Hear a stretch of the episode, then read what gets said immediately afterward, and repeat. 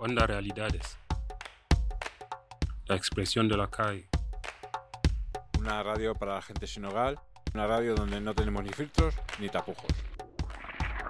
Agitamos conciencias. Estamos aquí en el Ayuntamiento de y nos San hemos junto al Ministerio de Sanidad. Buenos días a todos. Os eh, habla el coyote. que sigamos cobrando una renta mínima. Quería hablar, hay tantas cosas, hay tantas cosas.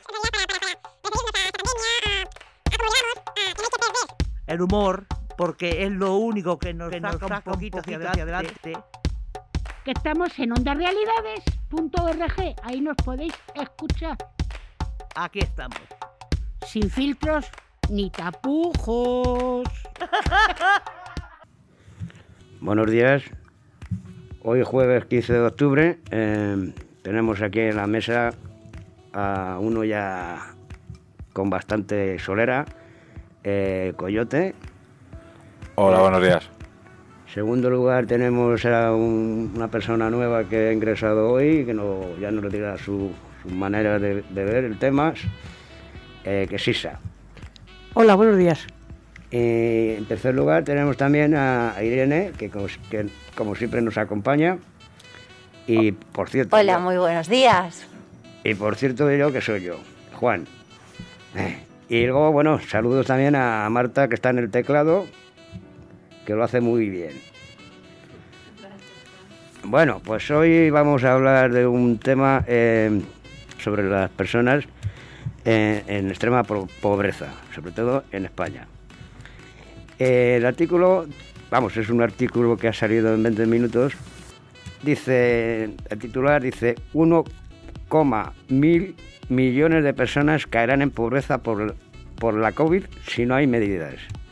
España fracasa en el compromiso de bajar en 1,15 millones la cifra de ciudadanos en riesgo de pobreza, adquiridos con la Unión Euro- Europea.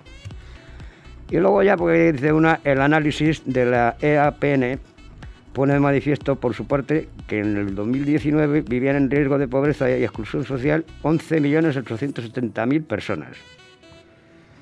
Que ya, ya está bien decir eso, ¿no? Em, como por ejemplo también 6,2 de, de millones de mujeres que están en riesgo también de, de pobreza social en España. Habiendo dicho más o menos esto, pues podríamos hacer como un pequeño debate, eh, a ver qué conclusiones o qué eh, cosas podemos eh, decir sobre este aspecto. Ayer se presentó eh, este informe de APN en el que se da las conclusiones de, pobreza de, de, 2020. Una de las, de las conclusiones que a mí más me ha llamado la atención, no sé a vosotros, es los nuevos perfiles de la, de la pobreza que son eh, aumenta el porcentaje de niños, eh, niñas y adolescentes pobres, el de las personas con educación superior, eh, el de las personas que viven en zonas urbanas, el de las personas jubiladas y otras inactivas, y el de las personas que tienen empleo. Y esto es lo más grave, el, el, el grupo más numeroso es el de las personas ocupadas. ¿Qué, qué os parece a vosotros y, y vosotras? Bueno, Irene, yo te puedo decir que no sé que ya definitivamente lo que es la la clase media yo creo que ha desaparecido totalmente. Yo creo que ya se divide entre ricos y pobres. El rico cada vez más rico, el pobre cada vez más pobre. Y lo que sí ha cambiado es el perfil, ¿no? El perfil que antes era de una persona sin hogar, con los estereotipos que estamos intentando desmontar cada día que pasa aquí en la radio pues el, estereotipo de que eh, las personas eh, pobres son o bien drogadictas, borrachos, eh, gente sin trabajo, gente que no respeta, pues ese perfil ha cambiado totalmente, ¿no? Porque estamos hablando de que hay gente ya con estudios superiores que están en riesgo de pobreza extrema o, sin, sin, sin, hogar. Bueno, si aquí dice que si bien ambas ONGs consideran que medidas acordadas han ido en buena dirección para paliar los efectos sociales y económicos de la COVID y proponen seguir trabajando en, en adoptar otras en beneficio de los más vulnerables, a quienes se les debería prestar especial atención en los presupuestos generales del Estado. Pero ya sabemos que yo opino que como eso está bastante complicado, por el sentido de que eh, no hay presupuestos. Entre otras porque no se ponen de acuerdo. Esta gente que les votamos y les damos un montón de pasta para que atiendan eh, temas, por ejemplo, como estos. Así que eh, yo le diría a los, a los señores políticos que se pusieran manos a la masa y que, y que agilizaran los presupuestos generales del Estado. En ese sentido, los dos apuestan por luchar contra la precariedad laboral y por ampliar el ingreso mínimo vital, cuya puesta en marcha está sufriendo dificultades, que permita recaudar más de la riqueza, el capital y las grandes empresas, es decir, de aquellos que menos impactos han recibido en esta crisis. Y agrega, otras cuestiones como un salario mínimo adecuado, prestación por hijo a cargo o ayudas a la vivienda. ¿Suponen aumentar el gasto? Pues sí, pero es, dinero que vuelve al mercado, o sea, que se mueve y no se queda estancado en manos de, de unos pocos. Las políticas de protección social son necesarias para activar la economía.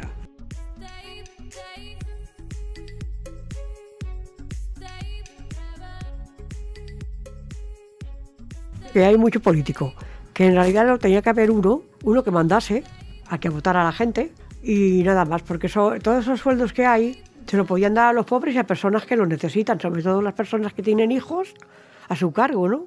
O ancianos. Bueno, eh, eso está, está, muy bien dentro del contexto, pero volvemos a, decir eh, el, mismo problema que hay. Si ellos, que son los que pueden aprobar las leyes, no lo hacen porque no llegan ni a un acuerdo, se están peleando constantemente. ¿eh? No hay presupuesto y si no hay presupuestos volvemos a los de, a los de anteriores, que, eran los anteriores que no se han movido, por ejemplo, con las pensiones, con, muchas cosas. ¿eh? Eh, está muy bien que, por ejemplo, estén debatiendo de que ahora las mujeres en las empresas quieran cobrar o la diferencia salarial entre hombres y mujeres. Y que quieran, o por lo menos lo quieren intentar, de que, de que sea que igual trabajo, igual pago. Si igualdad es igualdad. ¿Por qué hay igualdad y luego no pagan a las mujeres igual que a los hombres? Si están haciendo lo mismo, la, colaborando igual y haciendo el mismo trabajo. Quería añadir que cuál es luego la realidad que dice el informe, ¿no? que los datos del último año demuestran que aumentan las diferencias basadas eh, en el género y la desigualdad territorial, aparte, ¿no? También las, mejores, las mujeres evolucionan peor que los hombres eh, y no es una cuestión coyuntural, sino que es estructural. Es un problema endémico. 6,2 millones de mujeres están en riesgo de, ser pobre o de exclusión. Esto es por cuestiones eh, laborales eh, principalmente y de condiciones en, en, el hogar. Sí, ya volviendo, volviendo al informe que estábamos, también es para destacar un poquito que uno de cada cuatro menores se enfrenta al riesgo de exclusión y pobreza en España, con lo que ello conlleva, ¿no? Este, cuando este colectivo eh, llega a, a esa pobreza extrema, eh, también de ahí deriva muchos casos de bullying en el, en el colegio y en los institutos, porque claro, eh, ¿a quién es más fácil atacar? Al pobre. Es el, siempre, vamos, yo creo que siempre sea así. Y también te viene el informe que cerca de 1,3 millones de personas de 65 años o más están en riesgo de pobreza. O sea, ¿qué clase de jubilación le estamos dando a nuestros mayores? ¿Los que se han partido el pecho trabajando toda su vida para ahora que tengan que estar más de la mitad en la calle? No lo entiendo. Esto de los ocupas, por ejemplo, eh, los están dejando eh, hacer lo que quieran en las casas, colarse, y el gobierno no hace nada. Y sin embargo, unas personas mayores, incluso que tienen niños, pues los pueden echar, los están echando de sus casas, siendo que han vivido toda la vida en ellas. Bueno, el informe era de 2020, ¿no? Y otra de las cosas que hablaba era del, efecto de la pandemia, que es algo que todavía eh, no se puede, como es algo que, que está pasando, todavía no, no, no se puede pronosticar. Pero sí es un hecho que la pandemia agravará eh, una pobreza ya enquistada eh, en España y que eh, impacta con mayor, con mayor crudeza en las personas que, ya vivían en situación de, pobreza. Empeora la, situación que, opináis todas y todos sobre, sobre esto. Eh, también dice aquí algo del informe, dice que el 10% más rico de la población obtiene una cuarta parte, o sea, un 24,1% de los ingresos de toda la población. Que ya está bien. Que es la misma renta total de casi la mitad más pobre de la población española, que tiene el 27,4%. Y esto, si le, añadimos eh, eh, la historia esta del COVID, de, de cerrar los comercios y, echar y, mandar a la gente alerte, eh, con el problema que hay de que hay algunos que han pasado cuatro o cinco meses y ni les han pagado. Y siguen en la brecha. Yo me pregunto, esta gente que tiene familia ¿Cómo puede hacer los gastos si no puede trabajar ni, ni, ni le dan una subvención? O, o, la subvención que hay de los ERTES les llega tarde. Si tampoco lo compensan con la, con la, la renta vital, porque dicen que tienen complicaciones, pues a ver cómo se come que no haya pobreza. Esto de la renta, vital es un poco engañoso, porque yo conozco a personas eh, que están cobrando con dos hijos 70 euros. Y no nos dan más que eso. Lo que hace falta saber es el por qué. Eso es lo que hace falta saber. Si es que están cobrando otras pagas, pero eh, se entiende que al, al, cobrar esto, otras pagas te las deniegan o te las quitan. Se entiende eso. Ya, y, y, el tema de los trabajadores que por los artes, ¿qué le va a ocurrir? ¿Por qué se le demora tanto eh, el dinero sabiendo que, que les hace falta para, para, para, vivir, simplemente? Para pagar las facturas y, y, hacer la compra. Pues eso, mira, Juan, eso es una, otra de las cosas que yo no entiendo. Eh, ¿Cómo es posible que ciertos funcionarios, como pueden ser los profesores y poco, y bueno, los profesores y poco más, y, la sanidad se mueve algo, pero ¿cómo puede ser que temas tan importantes como si hay gente que tiene que resolver temas en la seguridad social, los niños estén en el colegio, porque se supone que no hay riesgo, y por qué los, los funcionarios de esta parte de la seguridad social no están trabajando porque las oficinas están cerradas. Es imposible coger cita por internet. Ya por teléfono ni te cuento. Entonces, ¿por qué se están ralentizando todas las pagas mínimas vitales? Porque no hay personal para atender la demanda. No está funcionando, no están trabajando. También eh, voy a añadir de que, eh, de que según eh, parece ser los empresarios, porque como ahora se trabaja por online, o sea, se trabaja en teletrabajo, ¿no? Se llama así, eh, quieren controlar el tiempo que dedican al trabajo. Si es verdad o no es verdad que están cumpliendo las normas del trabajo. Si están eh, trabajando en casa y tienen, tienen, perdonar, y tienen, y tienen, no sé, jaleo en su casa, me imagino que tiene que ser, mm, con perdón de la palabra, un coñazo.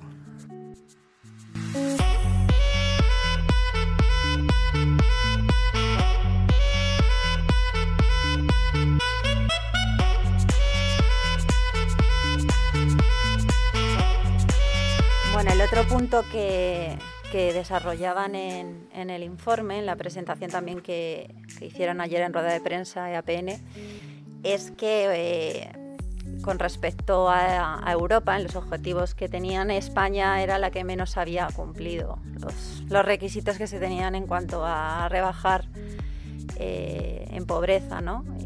eh, y exclusión social. Vamos, básicamente no solo hay más pobres, sino que los pobres son cada vez más pobres y, y yo ya añadiría y los ricos cada vez más ricos. Sí, sí, eso, eso, no, eso creo que no va a cambiar. O sea, que el rico cada vez más rico y el pobre cada vez más pobre va a ser difícil de que cambie. Porque hay muchas empresas muy fuertes en España y en Europa que si comparas lo que pagan ellos de, Hacienda todos los años y lo que paga un padre o una madre de familia, eh, va un, un tramo bastante gordo. O sea, que es que no. A los ricos, cada vez y cada vez que pueden, es pagar menos impuestos, pagar menos sueldos, hacer más precario el trabajo y tener unas condiciones laborales, pues que no serían lo más adecuadas en estos momentos. Otra de las cosas que, decían es, claro, que eh, el poco desempeño eh, respecto a Europa, que sí que tiene mejores niveles, en ese sentido y que siendo España, que es un país de dentro de- del mundo, es una economía más o menos eh, rica, que no se desamos que hay falta de voluntad política realmente, es lo que falta, porque sí que se podrían destinar recursos, ¿no? Y no, no se está haciendo.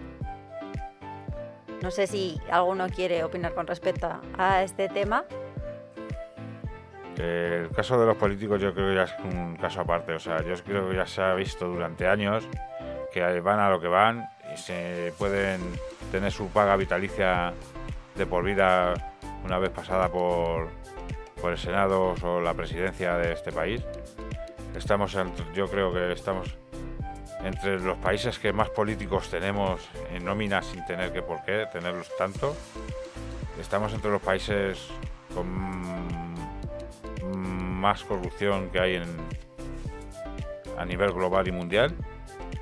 Y los recursos que destinan a las personas sin hogar o a las personas desfavorecidas son totalmente escasos. No sé si llegará al, al 10% de lo que se dedica cada año en este país a, a este colectivo, pero que no entiendo yo por qué eh, una persona tiene que trabajar hasta los 67 años y dejándose el lomo y un político solo con dos legislaturas ya tiene la paga vitalicia.